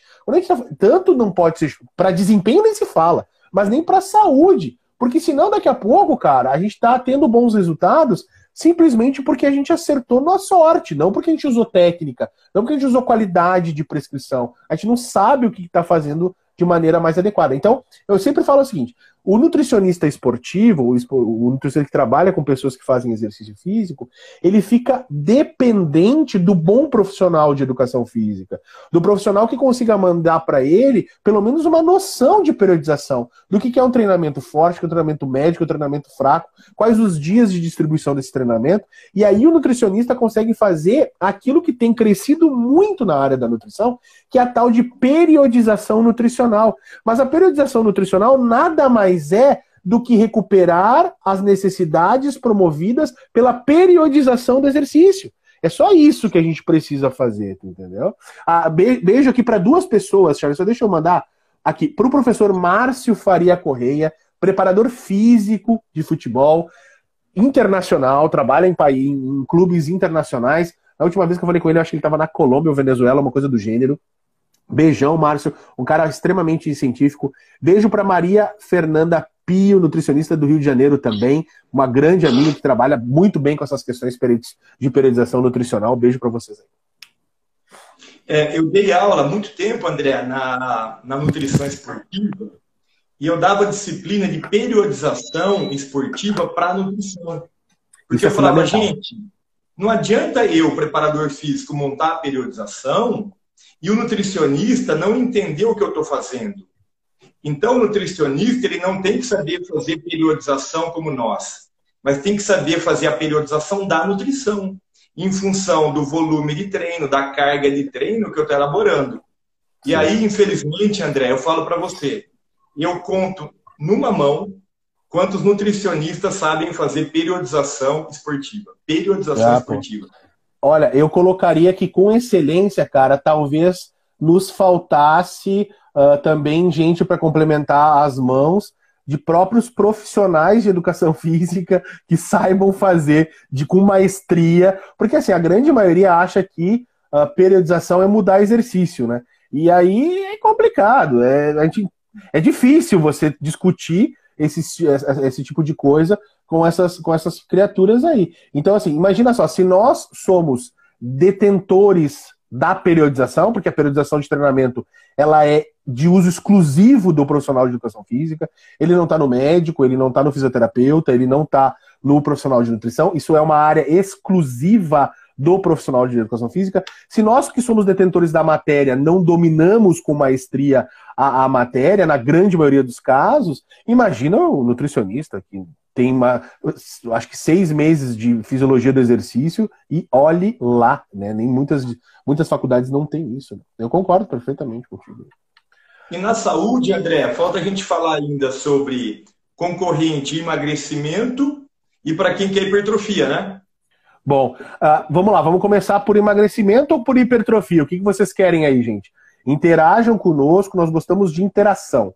A gente quer saber se vocês estão atentos, se vocês estão realmente gostando da live. Vocês querem que o Charles comente agora sobre aeróbio e uh, força no emagrecimento? Como é que é isso aí? Ó, o Márcio falando, emagrecimento, emagrecimento. Todo mundo gordinho da quarentena, todo quer saber de emagrecimento. Ê, loucura. Até porque não tem muito peso em casa para trabalhar hipertrofia, os caras estão tudo enlouquecidos, né, cara? Ó, já surgiu mais hipertrofia aí, ó. Emagrecimento, emagrecimento. Ó, a gente tá com 6, 7 emagrecimento. Vamos emagrecimento, então. Vai lá. Vamos lá. Emagrecimento. Legal. Então, é, quando a gente fala em emagrecimento, André, é, o que, que a literatura tem discutido fortemente? É o favorecimento do processo de emagrecimento quando eu concorro força e endurance. Não interessa se é de baixa, moderado ou alta intensidade. Uh, outra coisa que a literatura investigou, né, exatamente em 2008, tem um paper que investigou exatamente isso, redução da gordura corporal, que eles pegaram um grupo que só fez força, um grupo que só fez endurance, e esse endurance foi intercalando baixa e alta intensidade. Um terceiro grupo que fez concorrente força antes de endurance, e um quarto grupo que fez endurance antes de força. Perfeito. O que, que eles viram? Qual foi o grupo que reduziu mais a gordura corporal? Não foi o grupo que fez força, não foi o grupo que fez endurance, foi o grupo que fez concorrente, independente da ordem, se endurance vinha antes ou depois. Então foi muito legal, né? Então, tanto faz a ordem da força e da endurance quando eu falo emagrecimento. Né? Isso, e esse estudo foi, foi de longa duração, né? foi crônico. Uhum. Né? Uhum. Então, ah, na verdade, a gente até sugere mais concorrência né? quando a gente fala em processo de emagrecimento. Mas é lógico que a gente sempre defende a bandeira da periodização da periodização desse treino concorrente. Né? Porque imagina só, a pessoa nunca, nunca fez academia. Ela chega na academia, ela tem que fazer uma planilha inteira de treino de força. Aí o professor quer que ela faça mais 45 minutos de esteira. Eles não têm energia para isso, eles não, não têm é cartilagem, não têm ligamento, é. tendão.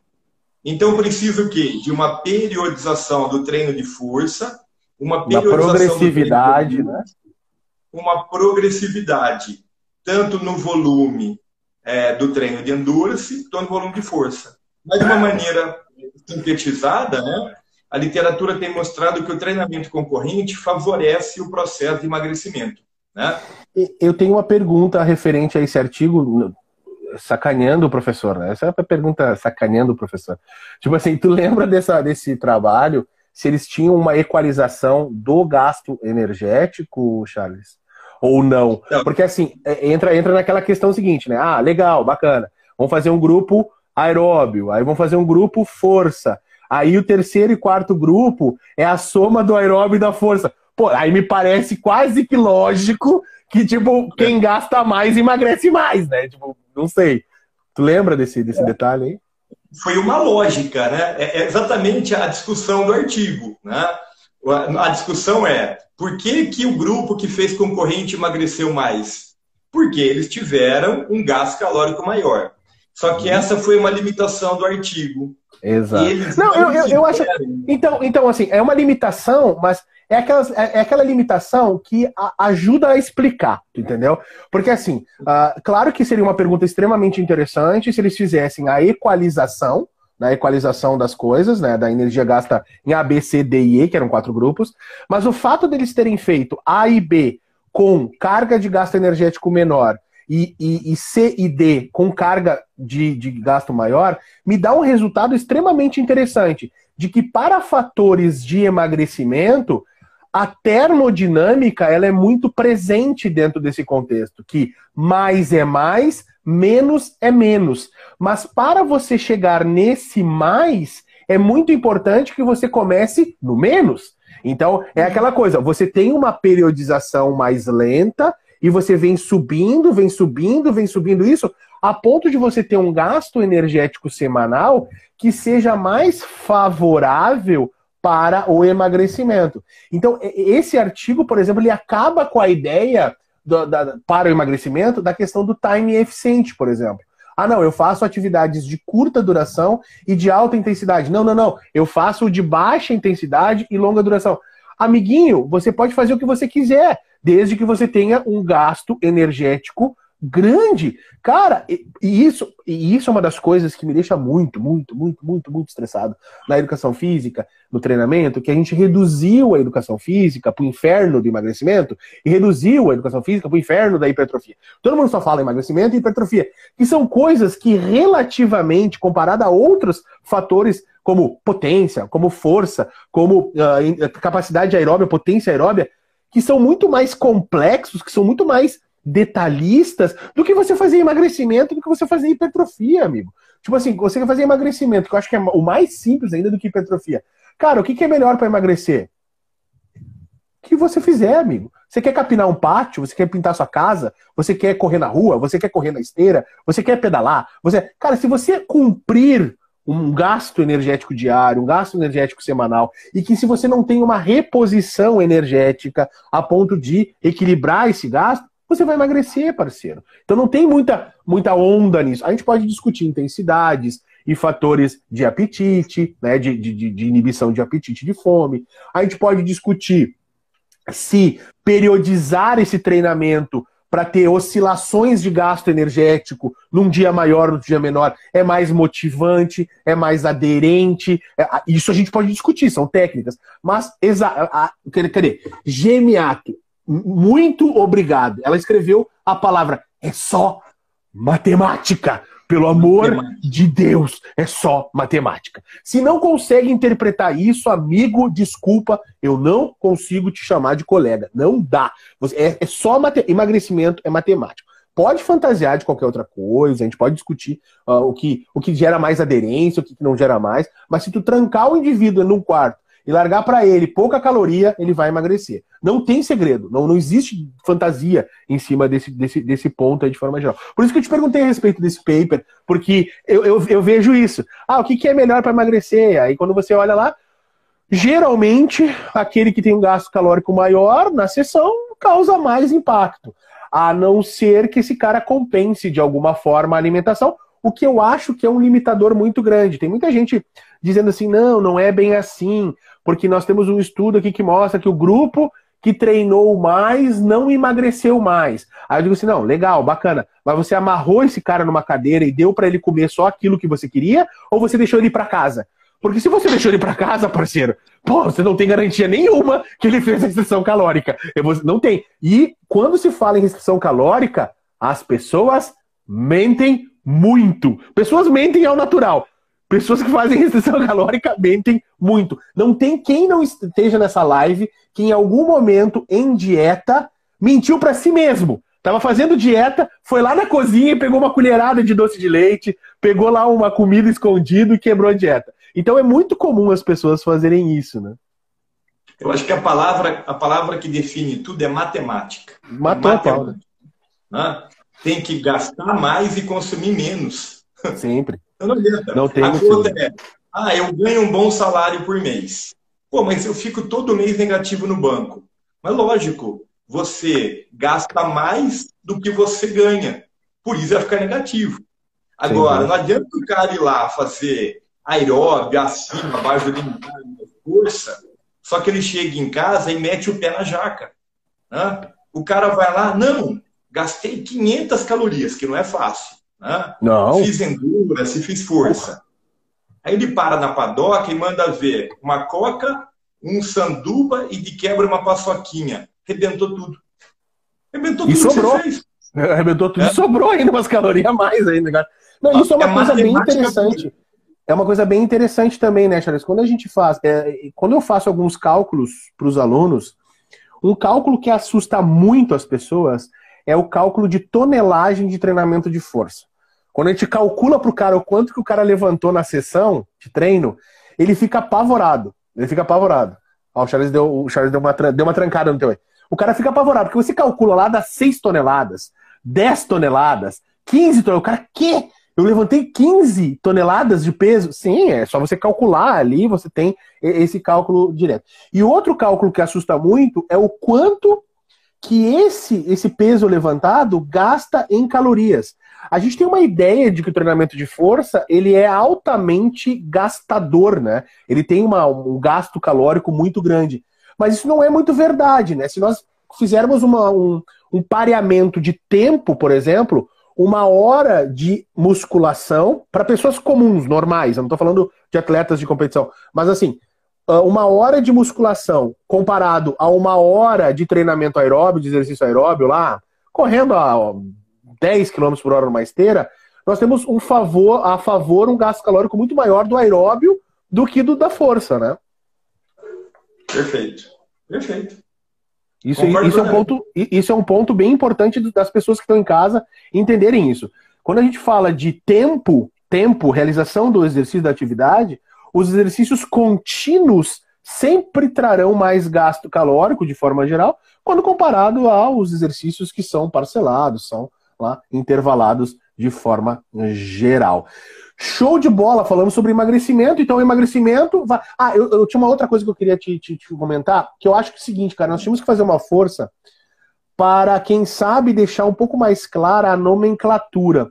Quando a gente fala de treinamento uh, de aeróbio e de força, ou de endurance e de força, essa palavra para a, a saúde concorrência, ela me parece um pouco ruim de ser utilizada, porque ela me denota uh, antagonismo, né? Um lado um vai para um lado, outro vai por outro, ou sobrepor um ao outro. Por que, que a gente não usa, por exemplo, uh, uma palavra como uh, complementar? Treinamento complementar seria, ao meu ver, mais justo para o treinamento aeróbio de força do que concorrente. Porque eles se complementam, não, Charles, em termos de saúde, assim, um com visão mais, mais circulatória, outro com visão mais neural. Como é que você entende disso, sabe disso? André, eu, eu sou totalmente a favor dessa sua linha de raciocínio. Tá? Porque quando eu falo concorrente, é concorrente pelas adaptações. Tá? Uhum. Concorrente pela adaptação. Mas, na verdade, quando eu estou pensando em emagrecimento e qualidade de vida, eles não concorrem, eles combinam. Eles Exato. combinam e se complementam. Então, é, e tanto que o termo treinamento concorrente ele não foi criado para a saúde, fitness. Ele foi criado para o esporte de performance. Que o pessoal do fitness se apoderou dessa nomenclatura. Uhum. Mas essa nomenclatura não deveria ser utilizada no âmbito da saúde, mas sim no âmbito da performance. Então, concordo plenamente com você. A gente poderia falar treinamento combinado, ou treinamento complementar, né? E aí, André, me permita só fazer uma, uma me posicionar, né? A gente está aqui entre amigos e, e, pessoas que falam ciência. Uhum. Eu vejo o pessoal tem um artigo que ele me deixa louco, que mostrou assim, ah, porque o cara fez treino de força e ele teve EPOC até a mais de 24 horas. Meu Deus do céu. Isso. aí Cara, eu vou botar aqui, ó. Isso aí é assim, ó. O epoque do cara. Deixa eu ver se eu tenho aqui. Aí. Ó. Cara, de brincadeira. É brincadeira. Ele tá de sacanagem com a gente, né, amigo? Teve, é, eu vou te contar uma história. Teve um aluno que chegou para mim um dia e falou: professor, eu quero comparar dois treinos de força e analisar o EPOC por 24 horas. Eu falei, filho, primeiro você vai fazer o seguinte: você vai sentar a bunda e você vai estudar. Eu falei, por quê? Porque a literatura só investiga EPOC até duas horas. Porque a literatura viu que tem EPOC lento e rápido. Por que, que os estudos param em duas horas? Porque todo mundo viu que não existe mais EPOC depois de duas horas. Aí, o que, que acontece? O cara foi lá, fez força, só que ele não ficou trancado 24 horas no laboratório, ele foi para a casa dele. Na casa dele, ele caminhou, ele andou, subiu escada, ele fez um monte de coisa.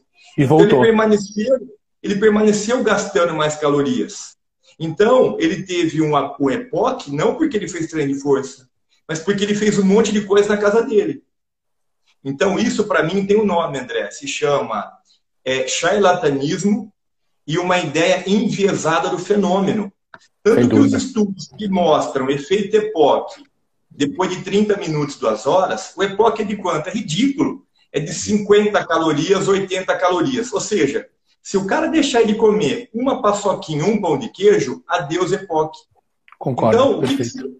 então para que, que se preocupar com EPOC? Tanto que a literatura já esculhambou essa história de EPOC. A gente nem discute mais gasto Não. calórico por treino, que é a coisa mais furada que existe.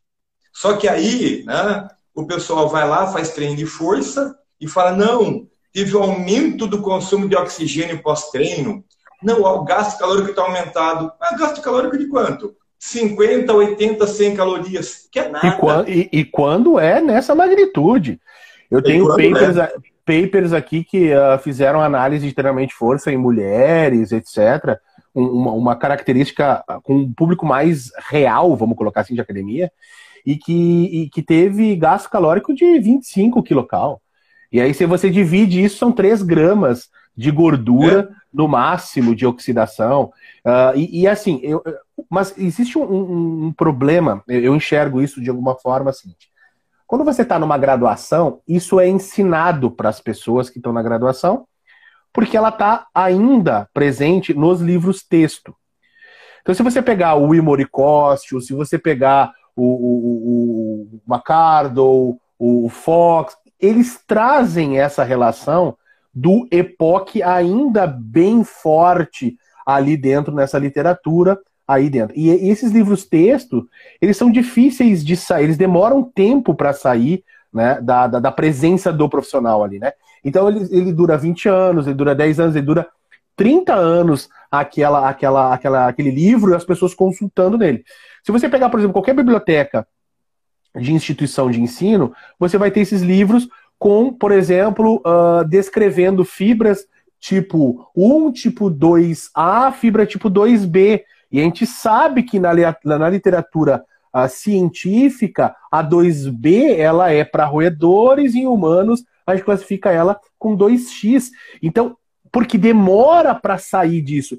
Muitos colegas de área eles fizeram seus respectivos mestrados e doutorados e não pegaram mais artigos para ler. Eles se baseiam nesses livros texto. E isso está errado. A gente precisa começar a modificar isso. A gente precisa começar a alternar isso. E pessoas como o Charles, pessoas como eu, acabam trazendo essas informações mais atualizadas. Então, quando terminar essa live, eu peço encarecidamente para aqueles que têm interesse real real, em ficar atualizados, não em uma ciência torcida, nem um, não uma ciência que visa benefício próprio, mas sim a simples descrição real do que está na literatura. Por favor, sigam o professor Charles Lopes. Ele coloca muito material na, na, rede social. É um cara que, além de botar material de outros autores, ele produz ciência, então ele tem muito artigo, ele tem livros que são, em termos de custo-benefício, incalculáveis. São livros baratos, são livros gostosos de ler. Não são livros chatos, não são livros cheios de informação distorcida e, e, e contraditória, não, são livros de fluência muito boa. Então aproveitem as pessoas, aproveitem as oportunidades que você tem. Na, no, na época do Charles, ele tinha que pedir por uma carta um artigo se ele quisesse ler. No meu tempo, eu tinha que pedir por e-mail um artigo se eu quisesse ler. Hoje, vocês têm duas pessoas. O Charles com 30 anos de experiência, eu com 20 anos na área de experiência, discutindo ciência na frente de vocês, na, na, no conforto da casa de vocês. Então vocês têm muito mais facilidade para serem infinitamente melhores do que nós somos. As pessoas dizem assim, ah, André, eu, eu gostaria muito de, de ser parecido, saber um pouco do que você sabe. Meu amigo, na idade que você tem, eu era uma mula. Eu era uma mula. O cara que vem comigo com 20 anos, 25 anos, diz assim, cara, eu queria ser como você. Eu disse, cara, quando você tiver a minha idade, 40, 41 anos, você vai ser um gênio. Porque, cara, com essa idade, com essa maturidade uh, que você tem hoje científica, nossa, se eu tivesse isso na tua idade, eu estaria muito melhor do que eu estou hoje. Você tem muito mais acesso, você tem muito mais. Você tem YouTube, você tem celular, você participa de grupos, você discute coisas, você tem a oportunidade de ver duas figuras uh, não tão providas de beleza, mas de um interesse pela área muito grande, que querem ajudar as pessoas. A gente está aqui há duas horas conversando com vocês, já está passando uma hora e meia, e, e que, cara, é uma, um bate-papo que poucas vezes eu tenho certeza que o Charles viu acontecer no tempo de graduação eu não via isso acontecer. Quando você tinha oportunidade, eram eventos pontuais, você escutava o cara 40 minutos, não entendia nada do que o cara falava, o cara ia embora. Hoje vocês têm oportunidade, só que vocês têm que filtrar as pessoas que vocês seguem. Vocês têm que filtrar as pessoas que vocês estão vinculados. Eu não estou dizendo que é para vocês dizerem amém a tudo que a gente fala, pelo contrário. Eu, eu sempre digo para meus alunos, Charles, o seguinte, cara, não acredita no que eu estou te dizendo vai nas fontes que eu estou usando e leia a base que eu estou usando. Eu quero que você tenha contato com aquilo que eu li, para que você também tenha a oportunidade de enxergar as coisas que eu enxergo. Então não acredita em mim. Vai lá. E se você encontrar alguma coisa distorcida, se encontrar alguma coisa que não é consoante com aquilo que está escrito, por favor, me conta isso, me diz isso, porque é importante que juntos nós possamos acertar as informações. Quando eu e o Charles sentamos aqui para discutir, a gente está tendo muita sorte de ter lido artigos bons que, que trazem uma, uma clareza científica bacana. Mas se isso não acontecesse, provavelmente isso iria melhorar muito a visão do Charles para alguma coisa, ia melhorar muito a minha visão para alguma coisa, e isso ia se refletir diretamente nas melhores pesquisas para o Charles. Eu tenho certeza absoluta que o Charles ficou com a ideia da, do caderninho do caderninho de anotação lá da, da alimentação. Provavelmente vai começar a sair os papers dele com o caderninho lá, entendeu? Porque é isso que a gente faz. As pessoas dizem, ah, sim, porque ó, pesquisador A fala alguma coisa e pesquisador B fala outra coisa. Cara, não existe viés de confusão em ciência boa. Ciência boa, ela é pragmática. O artigo ele não tem uma escrita bíblica, ele tem uma escrita direta e pragmática. A é A, B é B. Se o artigo traz qualquer nuance de escrita bíblica, escrita que possa deixar uma dubiedade, ele não é um artigo bom. E isso acontece, a gente esbarra em artigos que não são bons, que extrapolam extrapolam as informações, que vão lá em ratos e veem a concorrência e dizem, ó, oh, em humanos também pode ser assim. Não, não pode. Se eu não tiver dados para mostrar, eu não posso afirmar que pode ser. Eu não posso extrapolar essa ideia. Eu preciso ir lá e verificar. Esse é o princípio básico da ciência boa. E isso a gente tem que ter, a gente tem que disseminar isso aí, tem que espalhar esse tipo de. Então, por favor, gente, terminou a live, ou vocês estão assistindo essa live em outro momento, seja no canal do YouTube, seja no 24 horas, por favor, sigam o professor Charles Lopes, que vai ser, no mínimo, no mínimo, no mínimo, interessantíssimo para sua carreira, seja ela prática, científica, qualquer coisa, é um cara realmente muito, muito bacana. Charles, vamos falar sobre hipertrofia? Vamos. Vamos falar ah, sobre hipertrofia. Nós temos pouco tempo, né, André? Não, tem, tem 20, 23 minutos. 23 minutos. Ah, temos tempo. Ok. Então, quando a gente fala em hipertrofia, é, se a gente tomar alguns cuidados, né, uh, a gente consegue que o trabalho aeróbio não concorra com ganho de massa muscular. Tá? Então, vamos lá. Quais são os pontos que a literatura tem discutido para que o treino de endurance concorra menos com o ganho de, massa muscular? Cuidado número um. Uh, se a pessoa for fazer o treinamento de força, a frequência semanal do treino de força tem que ser bem maior do que o treino de endurance. Ou seja, até duas sessões de treino de endurance na semana não estão atrapalhando a hipertrofia. Porém, quando você aumenta para três, quatro, cinco sessões, conforme você vai aumentando a frequência do treino de endurance, vai minimizando ou diminuindo os ganhos hipertróficos. Opa! Então, se eu fizer uma ou duas sessões de endurance, por exemplo, fazer o treino de endurance no dia que eu não faço hipertrofia, seria excelente. Né? Vamos supor que eu faço segunda, terça, quinta e sexta hipertrofia. Qual o problema de fazer aeróbio, por exemplo, quarta e sábado, ou quarta e domingo? Nenhum problema. Esse é um cuidado. Um outro cuidado seria o próprio volume do treino de endurance. Que esse volume de endurance não passasse de 20, 30 minutos, seria um treino mais curto, atenuando a concorrência com a hipertrofia.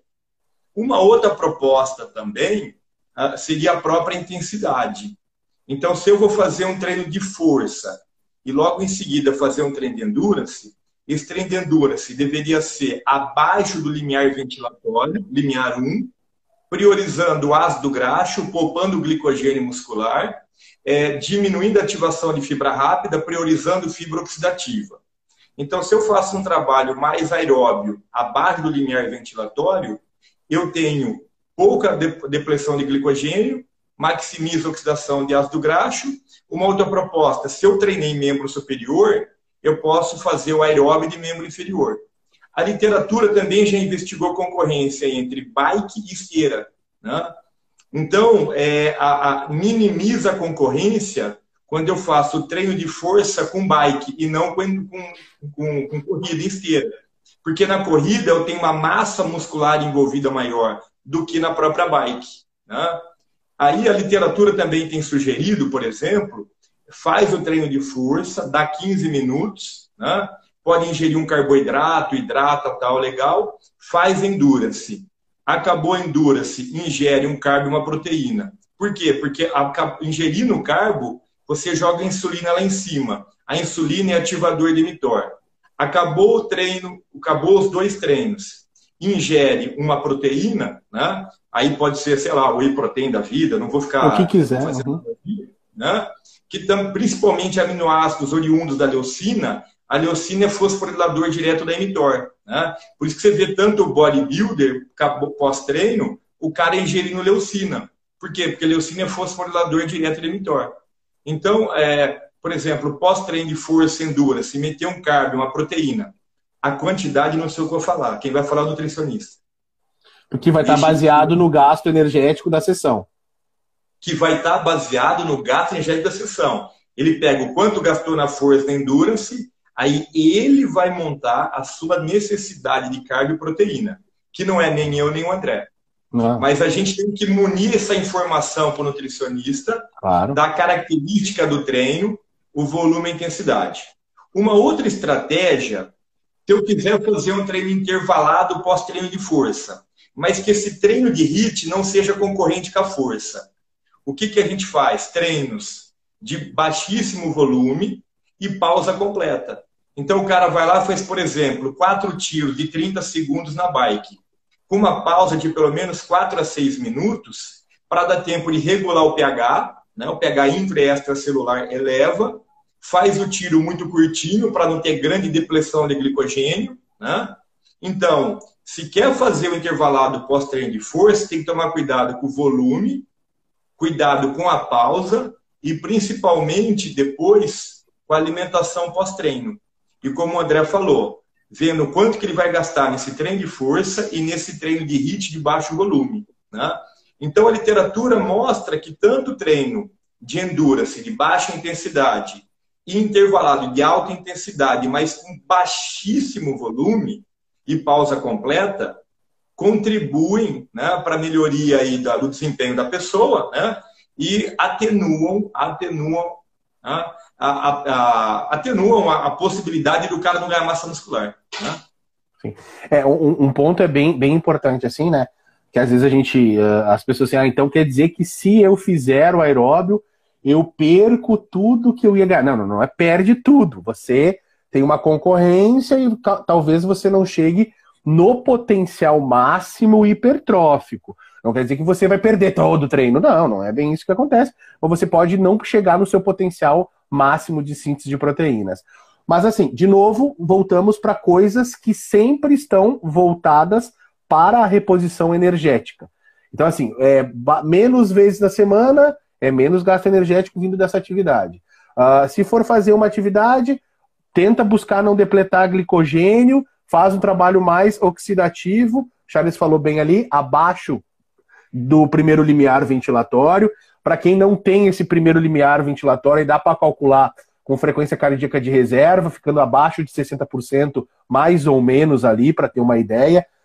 Não é a melhor coisa do mundo, por favor, não me matem por isso. Mas tem umas pintas que. Tem umas pessoas que são chatas, meu. É, assim, é porque frequência cardíaca para prescrição. Não, beleza, tranquilo. Vamos pegar um ergospirômetro, vamos fazer primeiro e segundo limiar. Não tem problema. Eu, eu acho, trabalhei nove anos com isso. Acho maravilhoso. Só que o cara que está me escutando, ele não tem essa possibilidade. Ah, mas ele pode fazer um teste de segundo limiar. Mas a gente não está falando do segundo bonito. A gente está falando do primeiro limiar, amiguinho. Então pode sim utilizar a ferramenta frequência cardíaca sem problema algum. A gente, numa, no campo de batalha, meu amigo, pedra vira fuzil. Então não tem arrego. Se você só tem a pedra, você toca a pedra, amigo.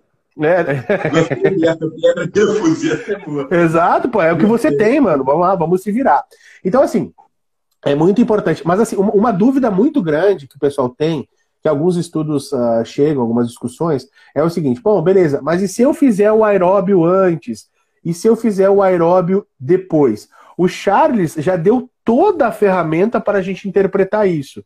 Qual é a ferramenta de interpretação? Você vai dar prioridade energética para aquilo que você quer desenvolver mais.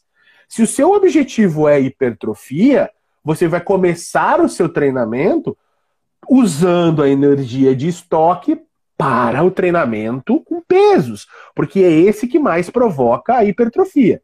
E aí depois, o teu segundo, a tua segunda análise, teu segundo desfecho, seu segundo objetivo é o aeróbio. E aí você vai cuidar para gastar as calorias vindas mais da oxidação de lipídios, Porque você quer ainda preservar as, o glicogênio muscular ali que ainda resta, e você não quer ficar ativando de maneira demasiada as fibras tipo 2A e 2X. Preferencialmente as 2X lá você quer deixar bem quietinhas, que elas já comecem a ter uma recuperação. Então você tem que entender isso. Se o objetivo é hipertrofia, você começa por hipertrofia e não abusa no tempo, na duração do aeróbio e tenta usar uma intensidade mais baixa.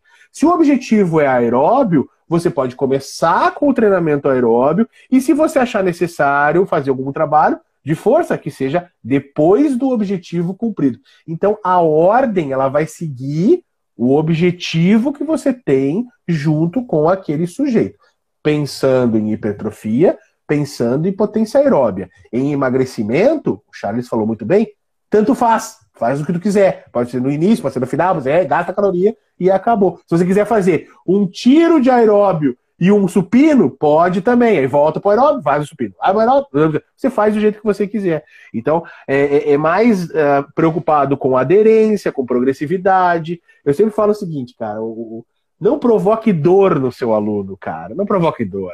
Porque, assim, a dor, salve raríssimas exceções, para a pessoa que gosta de um pingo de vela derretida, umas chicotada, umas, umas chicotada lá e coisa, né? Uh, a grande maioria das pessoas não suporta muito bem dor. O, o, o, sistema cerebral dela entende que dor é algo ruim. Então, se você provoca dor, exaustão numa pessoa, provavelmente o cérebro dela em algum momento vai dizer que tu é um louco e ela que ela não vai gostar daquela atividade. Isso diminui drasticamente a aderência.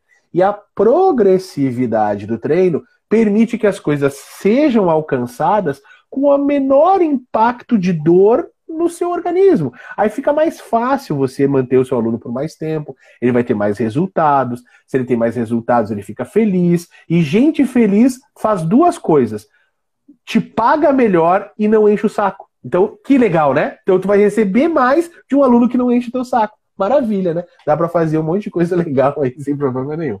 Gente, temos 10 minutos, o Charles vai responder perguntas. Façam perguntas lá e aí o Charles vai responder para nós, né? Por favor, façam perguntas boas, tá? Façam perguntas bacanas aí. Não façam perguntas meia boca. Vamos lá, explorem esse rapaz aí que está na sua frente, o professor Charles Lopes. Vamos lá, pergunta. Gostou da live, Charles? Gostou da, da, da brincadeira aqui? Ah, fenomenal, né? Fenomenal. Fazer live, com, fazer live com gente inteligente, gente é, que tem uma visão aberta, né? que não tem uma, uma, uma visão distorcida da ciência, dá, dá prazer. Né? Fica fácil. Então, é fácil. Né? Então, é, Eu digo mesmo. E a conversa, e a conversa flui, né, André? Tu vê, né, cara, já foram duas horas. Duas horas, cara. Duas, duas horas. horas. Nem percebi também, cara. A coisa vai fluindo. Ah, Eliane Kramer, professora ali de Caxias. Show de bola, beijão, Eliane. Pessoal, pessoal, vamos lá. Bom, já que ninguém está fazendo pergunta, eu vou aproveitar o tempo da, da, do, do, Charles aqui conosco. Eu vou fazer uma pergunta para ele. Charles, Charles, uh, o que que tu acha? O que que tu acha a respeito da ciência brasileira nos últimos 10 anos na parte de treinamento? Assim, você acha que ela cresceu, evoluiu, ela está no caminho certo? Como é que você enxerga isso? É, eu, eu me permita é, não falar só da ciência brasileira, mas falar de uma coisa que é fundamental, que se chama ética, ética acima de tudo. Né? Eu vejo que hoje é, nós temos o maior, o maior momento de crise ética na ciência brasileira. Né? É, eu vejo que as pessoas não estão preocupadas em produzir conhecimento pra, por bem da educação física. Muitas vezes, muita gente quer produzir ciência não com aplicação prática, mas para rechear currículo. Ou quer encher o currículo de artigo para prestar concurso. Né? Eu acho que tudo isso é uma consequência da nossa vida. Então, toda vez que eu escrevo um artigo, eu faço uma pesquisa, é a partir de dúvidas que eu tenho, né? para que eu possa ajudar a pessoa na prática. E hoje eu vejo que é, a nossa área, André, é muito desunida. É, os pesquisadores ficam brigando entre si. Né? Então eu vejo que o, nós evoluímos numa parte e na outra parte nós evoluímos. Nós hoje temos excelentes pesquisadores no Brasil nos últimos 10 anos que produzem pesquisa de ponta. Isso é muito bom. Por outro lado, né, é, muitos pesquisadores, muitos pesquisadores né, é, brigando ou tentando colocar goela abaixo a sua pesquisa, né, com, uma, com uma ideia enviesada do que tem acontecido. Né? E aí a gente teve problemas ultimamente, que eu não vou discutir, né, éticos. Então, eu vejo que, é, do ponto de vista de qualidade de pesquisa, nós evoluímos de maneira exponencial em 10 anos. Porém, em termos de ética e respeito, a gente evoluiu. Essa é a minha visão particular. show de bola, eu concordo contigo. Acho que tem muita gente preocupado com o número de seguidor e menos preocupado em produzir ciência de verdade. E é complicado, é bem. É, é, às vezes até meio antagônico, a gente faz essa interface entre ciência e redes sociais, mas tem gente que está muito preocupado em ter seguidor, em ter curtida, em, em causar uma polêmica de forma geral, e pouco interessada em desenvolver a área, desenvolver uh, realmente a consciência de pesquisa, a ética profissional.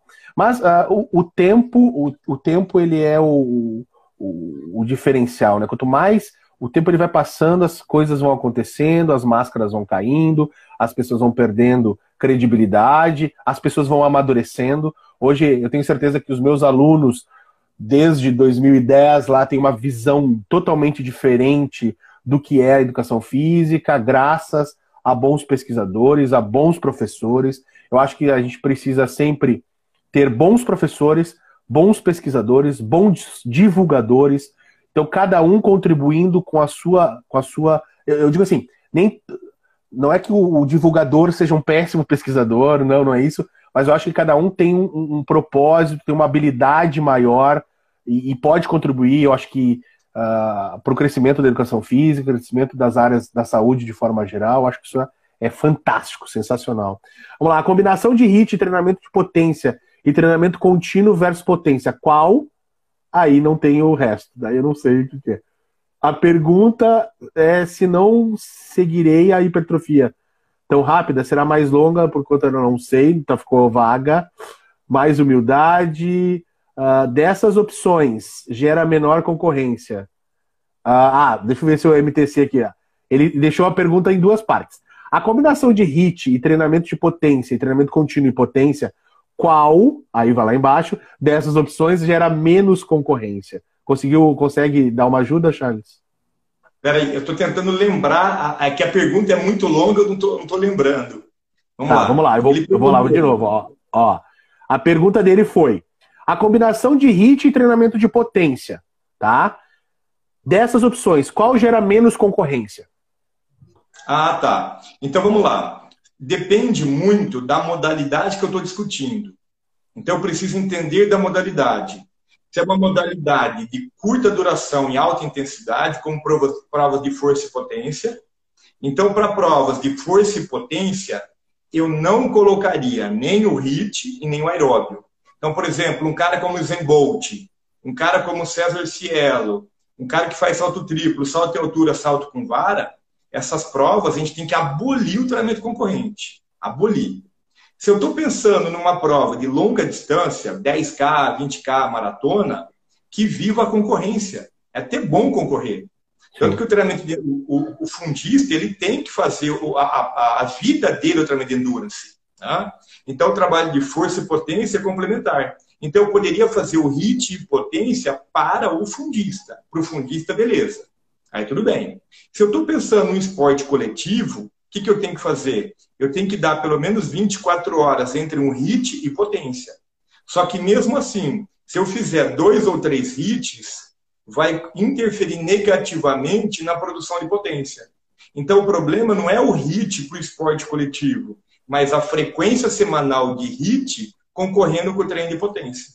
Eu acho que era isso de maneira é, Não, é show, show, show, show. A preocupação é, é, fazer a identificação das necessidades do esporte e tentar adaptar da melhor forma possível isso, uh, respeitando volumes né, e frequências de treino propriamente dito, para não ter essa concorrência de forma geral. Beijo para Virgínia de Portugal, beijão, falando conosco aí. Pessoal entrando. Qual é a melhor referência para ler sobre o assunto? Charles, qual é a melhor referência? Bem, em termos de livro,